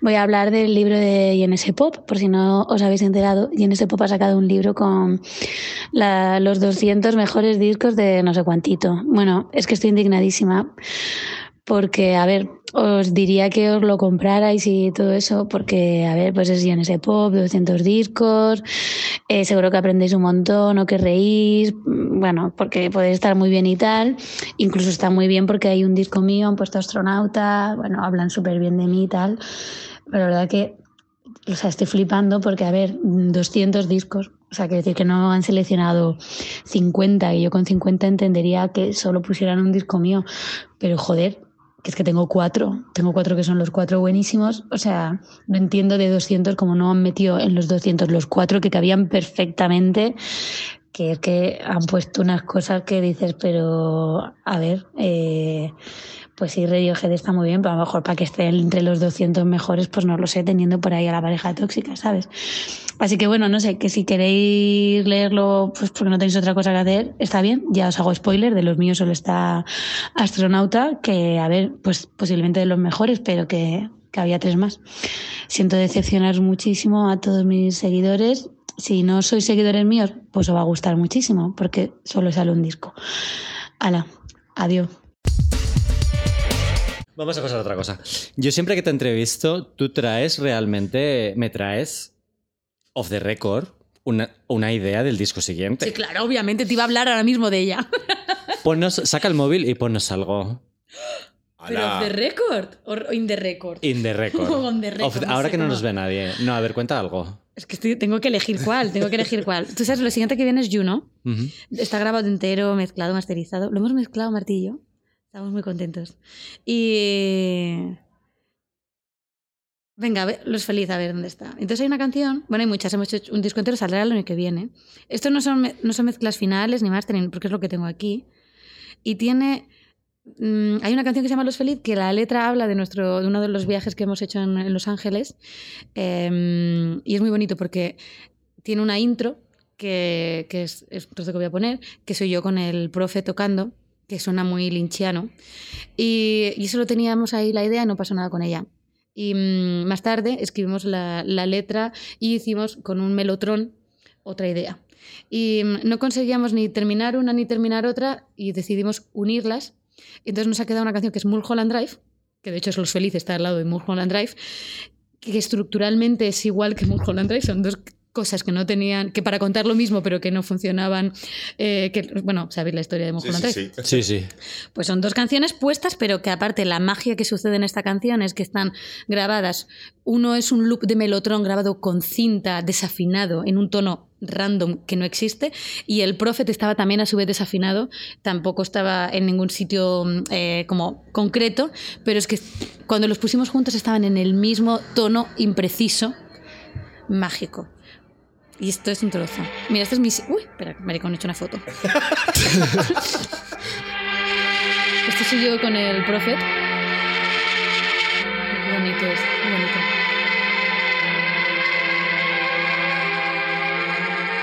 Ay, que es muy majo. Y esta Como es la parte. clásica. Sí, es que a ver, está sonando con el móvil. A ver, señora. Y esta es la otra parte.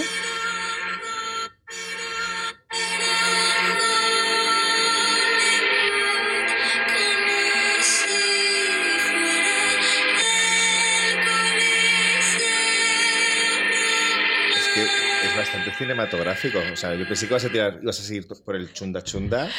Con Juno no. Juno es tan bonito, qué ganas tengo de que lo bueno. digáis. Y tenemos que hablar de Juno. Claro. Para que me- nos ayudes como la otra vez a ver qué, hacemos. Claro. Que tenemos muchas ideas. Y lo siguiente de Zahara, tienes algo pensado que tú eres muy, muy cerebral en el Sí, fondo. a ti yo soy muy cerebral, sí. Yo a veces quiero decir que no, pero es que soy las dos cosas. ¿Qué vas a hacer después de puta? ¿Cómo vas a superar eso de ser el disco del año en GNS Pop?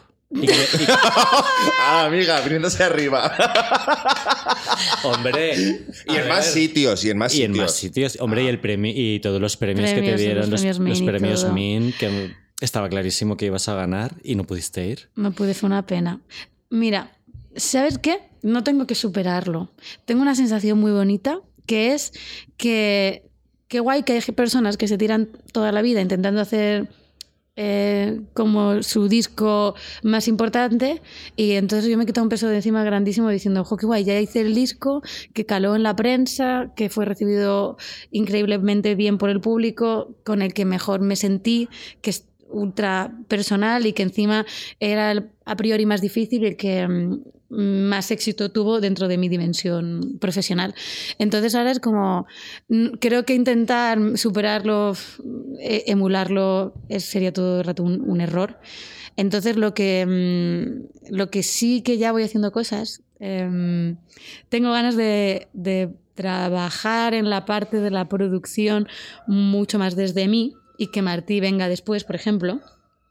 Y mm, sí que he aprendido a, no, a, a ya deslenguarme totalmente, porque hay ya un- una canción que, madre mía, o sea, que es como, es muy hard, o sea, es, es muy bestia y es casi más bestia que... que- Y le va a costar decir a los presentadores también el título. el título, es, el título es guay, el título se puede decir, pero las cositas que pasan dentro. Pero es, pero es guay, tiene más humor. Esta tiene humor, ¿ves? Por ejemplo, porque ya estoy ahí. Claro. Y, mm, ¿Ibas a pero- decir más bestia que Mari- Merichane? ¿O que cuál ibas a decir? No, no, que en general. Sí, no, o sea, me parece como que, que, que pasó este disco y ya es como que no me puedo callar. Y entonces eso no lo voy a, a parar. Otra cosa, es, o sea, quiero decir que no voy a intentar no callarme como en puta, sino que si es que si lo siento, lo voy a hacer. Pero por ejemplo, tengo otra que se llama Formentera y que es como súper bonita. Entonces me parece muy guay ver que, que no tengo que. No me quiero ceñir a un concepto. Eso me apetece que haya como un poco de. No, pues lo que vaya viniendo y no tener la. La esclavitud. Sí, porque es una esclavitud que, que te genera cosas, pero también es- al final es un redil, sí. Y lo que tú tienes claro que has dicho antes que quieres que sea tu productor vitalicio es que es con Martí, por ejemplo, y no con una Liz o un productor ex- externo. Pues quiero probar cosas, quiero aprender, quiero hacer con Alice, quiero hacer con Cora, me encantaría, eh, pues no sé, eh, descubrir gente y, y aprender de estas personas y hacer cosas. Pero es que siento que he descubierto una cosa con Martí que pasa pocas veces en la vida y que lo veo en artistas a los que admiro cuando repiten, ¿no? Ves la relación de Tom York con Nigel, em, Nigel Godrich. Nigel- es que lo pronuncio tan mal que gracias. que, que te das cuenta de que ahí pasa algo muy especial y que luego Nigel produce o Nigel produce otra gente, pero que cuando se juntan dices, ah, está aquí, ¿no? Este, mm, tienen ellos algo como súper, súper único. Y cuanto más discos que me gustan escucho y analizo quién ha producido y, qué relación tienen, te das cuenta que son discos hechos con mucho tiempo, donde necesitas una relación personal para poder hacerlos, porque no es como quedar con un productor y en tres días hacer un par de canciones, sino que Martí y yo estamos continuamente generando ideas, produciéndolas, inventando, retándonos. Y eso, mientras dure, este a- admiración, este amor musical, creo que no va a haber nadie que entienda mi cerebro mejor que él. Ok. Jo, pues nos ha quedado claro. No sé si Claudio quieres preguntar algo más. Dejamos a esta mujer irse. Ya, te he dicho que ya he dicho muchas tonterías. Tengo que decir, Oye, por favor, ha sido fantástico. Tengo que decir que el vinilo vuelve a ser una pasada, vuelve a estar súper cuidado. Has inventado el vinilo sin caja. ¿Qué? La caja es el plástico. Sí, pero es un plástico resistente, duradero, reutilizable y que protege muy bien. y, y respetando el medio ambiente. Y ahí Se metes todo. intenta, se intenta todo lo que se puede. Esto es Claro, durísimo, claro. pero lo miramos mucho, ¿eh? Miramos un montón todo esto, pero es que ya solo producir vinilos es contaminante. Ya. No, no abramos ese. No abramos. Esto es un podcast que es para llorar. Ya. Y... Digo ese, ese podcast, el día que hable Ah, de vale. la contaminación en el mundo, cómo la industria musical Bueno, va a acabar con... Pero se vende Pero lo bien que se oyen. Bueno, Bueno, depende de cuál. no. Sí, claro, depende de cuál, pero si lo hacen bien. Estuve en una rave con una señora Lumière pinchando con vinilos. El puto sonido que tenía, increíble, flipante, unos graves, una profundidad. Y siguiente DJ en digital, buenísimo, más famoso, era el cabeza de cartel. Oí el digital y dije, es que que no, y mira que, me- que yo escucho y consumo en digital, pero es que, A ver, madre que, no, mía. que no vamos a sentirnos culpables, que si contaminamos un poco para escuchar un buen disco, Sí, pues no que dejen de somos- contaminar las no, personas que se Claro están que viajan en jet, de verdad. en jet privado para irse de Nueva Jersey a pero Nueva todavía York. hay peores cosas que eso. No, no, no voy a defender a Taylor cogiendo un jet privado. No puedo hacerlo, quiero, pero no puedo. Pero, pero hay cosas peores. Es que también Sí. me da rabia eso. Es como, joder, qué fácil es apuntar a una persona que es maja porque hace una cosa que obviamente no está bien. Pero, joder, los que lo están haciendo mal de verdad todo el puñetero día contaminando y que son los que las tochas empresas es en, en quien habría que poner el foco. Pero claro, es mucho más sencillo hablar de Taylor Swift, más Sí, divertido. que yo- que y yo- que también me parece mal que Que tenga un jet que, yo privado. se- que- que yo separe plástico no plástico no cambia nada. No, que... Pero claro. sepáralo. Lo separo, lo Sepáralo. separo. Ahora, Sí, que tengo, ahora que tengo todos los. Ya no vivo en Malasaña y tengo un sitio más en el extra radio donde Por tengo favor. varios contenedores, pues ahora ya sí separo y tengo una casa más grande, sobre todo en 25 metros cuadrados. No, no tenía yo espacio. No, claro, y no se puede Me encanta reciclar, la verdad. No A mí sé. también. Pero tú eres así de raro. Última pregunta, a ver qué te parece, Zara. Me voy a, me voy a ver Arcade Fire. Dime si te parece bien o mal. No, me parece que cada uno tiene que hacer lo que tenga que hacer. Yo no voy. Yo tengo billetes para, para Berlín, para verle el 29 de, mm, de este mes. Y voy a ir a Berlín, pero no voy a ir a verlos. O sea, esta es la decepción más grande que me he llevado en mi vida. Mira, me dan ganas de llorar. ¿De O sea, verdad? Te lo, te lo prometo, porque Arcade Fire ha sido la banda, mi, mi, mi banda mm, padre o madre, ¿sabes? Es como eh, empecé a descubrir, joder, Funeral, o sea, mm, todas sus canciones, ese sonido. Eh, Los he defendido a muerte, la manera de grabar discos, la comunidad que crean, las letras, el sonido, la relación con David Bowie, todo lo que han hecho. Entonces no es como, no es eh, cancelación porque has hecho una cosa que no me parece bien y te cancelo, sino es que físicamente me ha producido un rechazo que no puedo soportar, sobre todo, no tanto... O sea, obviamente las acusaciones, pero que al final esto es una cosa que habrá que demostrarlo o no, aunque eh, Resident Advisor... eh, no, Resident Advisor... em, ¿Dónde ha salido la noticia? En Pitchfork. En Pitchfork, eso. Pitchfork. que siempre hago esto, ¿ves? En mi dislexia va por ahí. Pitchfork, joder, me leí el artículo entero, mm, deja lugar a pocas dudas.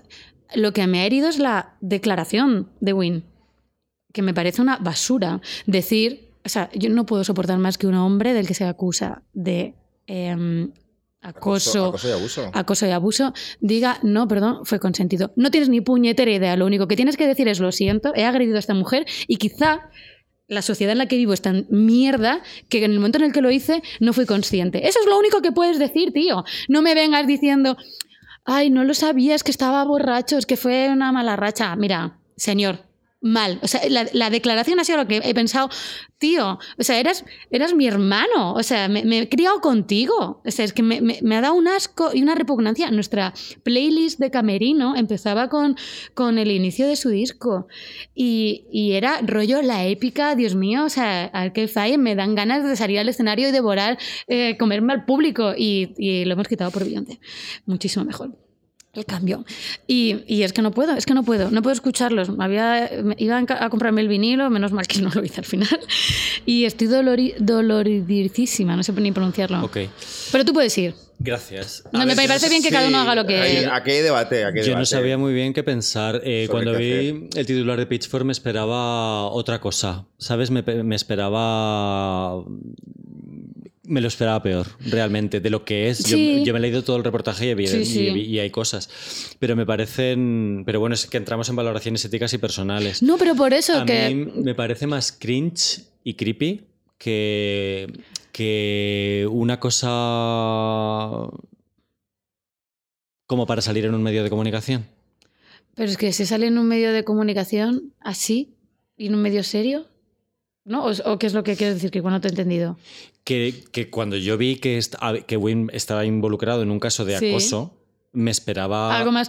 Bueno, es que lo que creo que también es importante es que se sepa que eso ya lo es. Por eso te lo pregunto a ti específicamente porque me interesa tu opinión. Sí, para mí eso lo es. Y, el- y- y a veces cuando blanqueamos estas conductas, lo único que estamos es perpetuando que sucedan. Porque el día, esto siempre lo diré y aquí dejo testimonio, el día que es- exista el Me Too en la música española, o sea, es que vamos, no hay festival que aguante. Te lo digo ya. Entonces, y no hablo de mi experiencia, sino de lo que me cuentan mis amigas en el mundo de la música, que siempre es como, mm, algún día pasará. Y hay cosas que suceden o que han sucedido en las que la justificación es precisamente esa, de, bueno, si es que tampoco Era para tanto. era para tanto. Y es como, Bueno, yo tengo amigas que por cosas más pequeñas que las que le he leído que ha podido cometer este señor, han acabado con traumas severos, con, con muchísimo miedo a relacionarse con, con- hombres. Entonces es como, joder, es que ¿por qué pasa esto? Es que ¿por qué no te puedes dejar lo que tengas ahí guardado y no fastidias a la peña? Ok. Esa es mi opinión. Pues muchas gracias porque precisamente hace- dos programas decíamos que, que no escuchábamos opiniones de mujeres de este caso, ¿sabes? Y a mí me Mm. interesaba especialmente... A mí me que- contó mucho la de Face. Creo que lo que Face compartió en su Instagram fue maravilloso de... Vi que comentabas precisamente... Buah, me, me pareció eh, fascinante. Pero era bastante neutra. No, pero me parece una cosa que hice muy bonita, ¿no? Que habla de, bueno, yo pensé, él no tiene nada que ver conmigo, yo hago lo mío. Y entonces lo he hecho.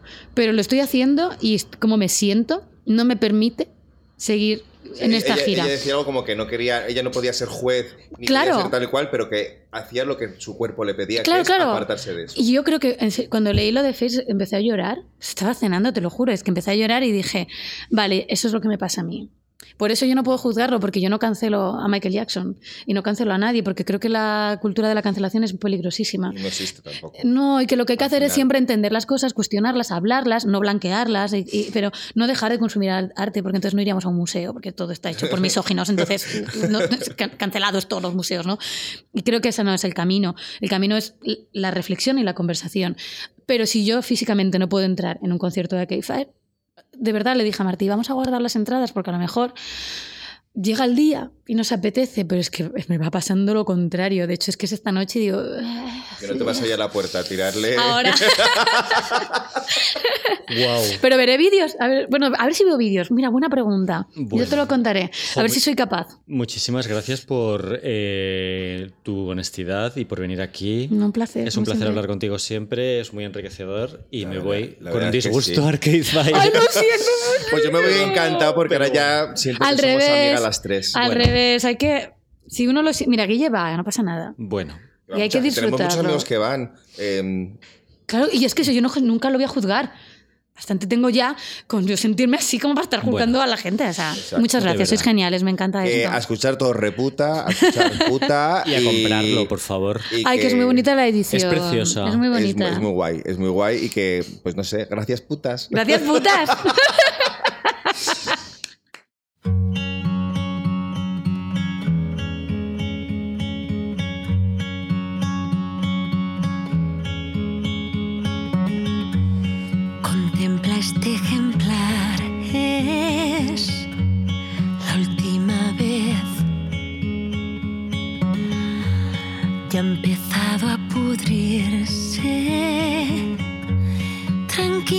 lo que debe ser.